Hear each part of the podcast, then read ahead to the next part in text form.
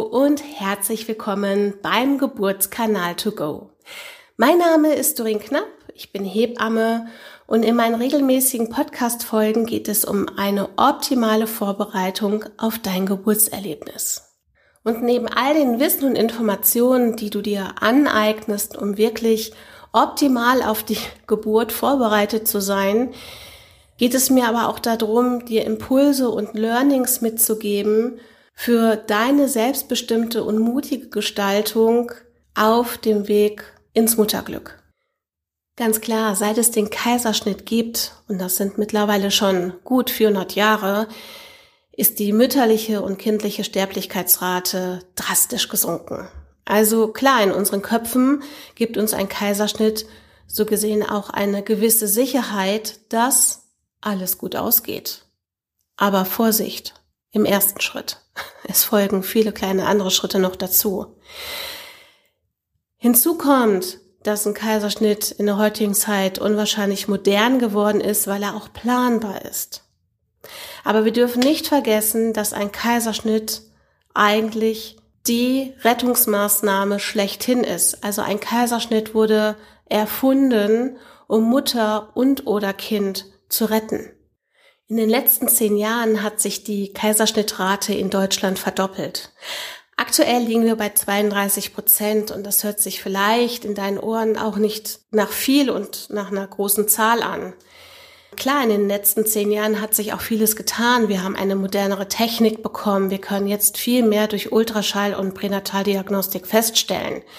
Aber es mischen sich auch so Sachen drunter wie der Wunschkaiserschnitt, Ängste vor der Geburt, und das sind auch Dinge, die sich in diese 32 Prozent reinmischen. Und man hat herausgefunden, dass von diesen 32 Prozent auf alle Fälle davon die Hälfte nicht rein medizinische Faktoren sind, die für einen Kaiserschnitt und für eine Rettungsmaßnahme sprechen.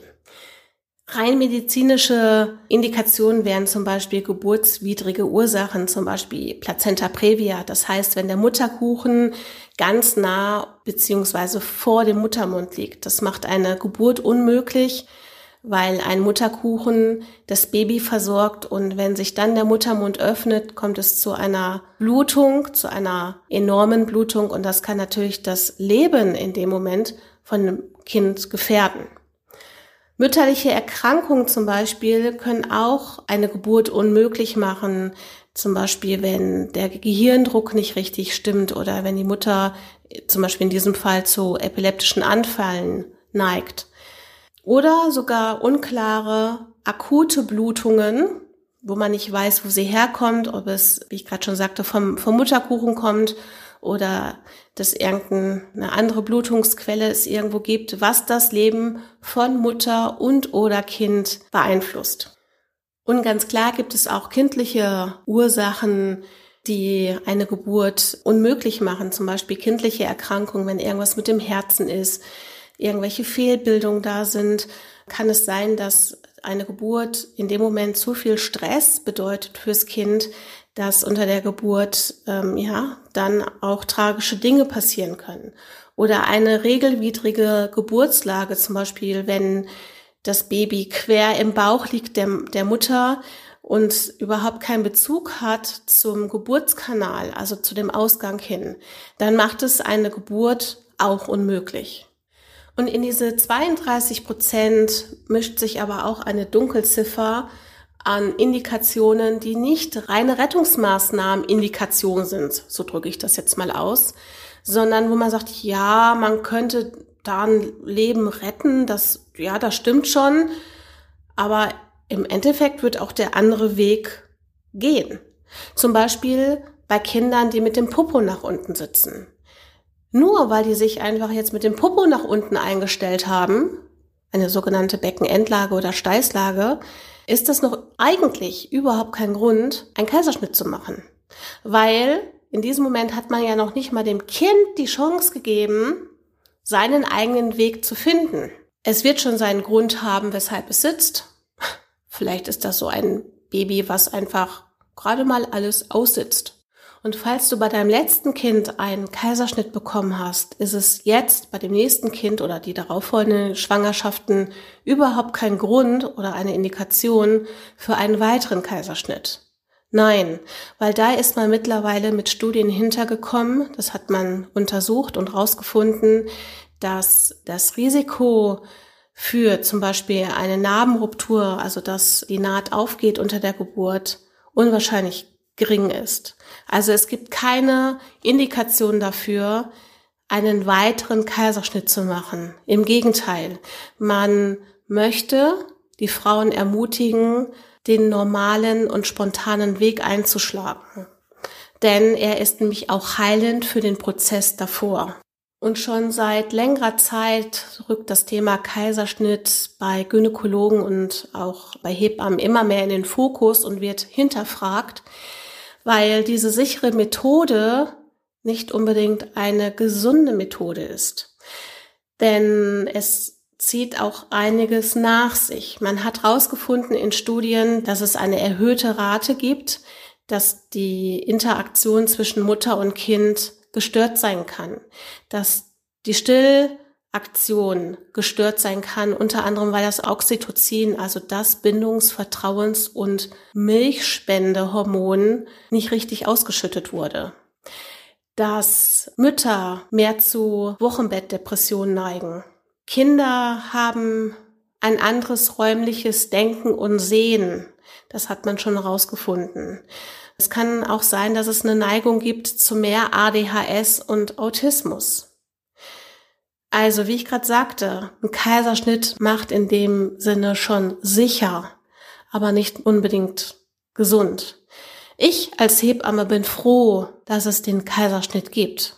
Ja, auf alle Fälle. Denn es rettet das Leben von Mutter und oder Kind. Das werde ich nie aus dem Auge verlieren, seit ich Hebamme bin. Denn ich habe nämlich auch schon andere tragische Schicksale erlebt. Und trotzdem hinterfrage ich mich in den letzten Jahren beim Wunschkaiserschnitt, was dahinter steckt bei dieser Persönlichkeit an Frau, die ich gerade betreue.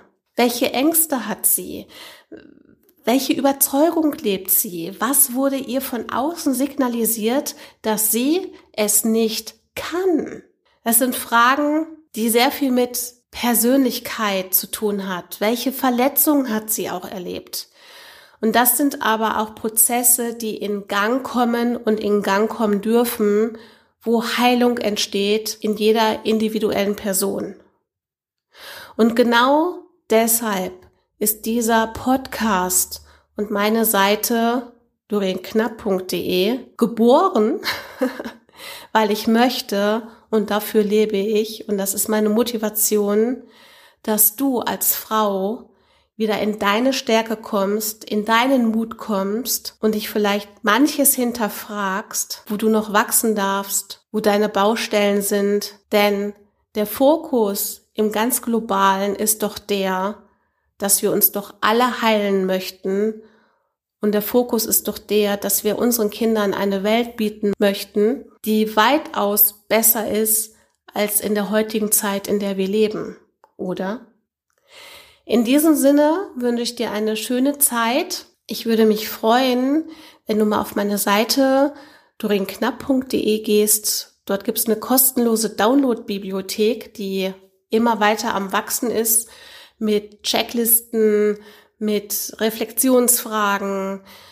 Und wenn du möchtest, kannst du mir auch auf Instagram folgen, at doreen.knapp unterstrich NRW. Auch dort bekommst du regelmäßig Impulse für ein weiteres persönliches Wachstum in deiner Schwangerschaft und auf deinem Weg zur glücklichen Mutter. In diesem Sinne, alles Liebe, deine Doreen.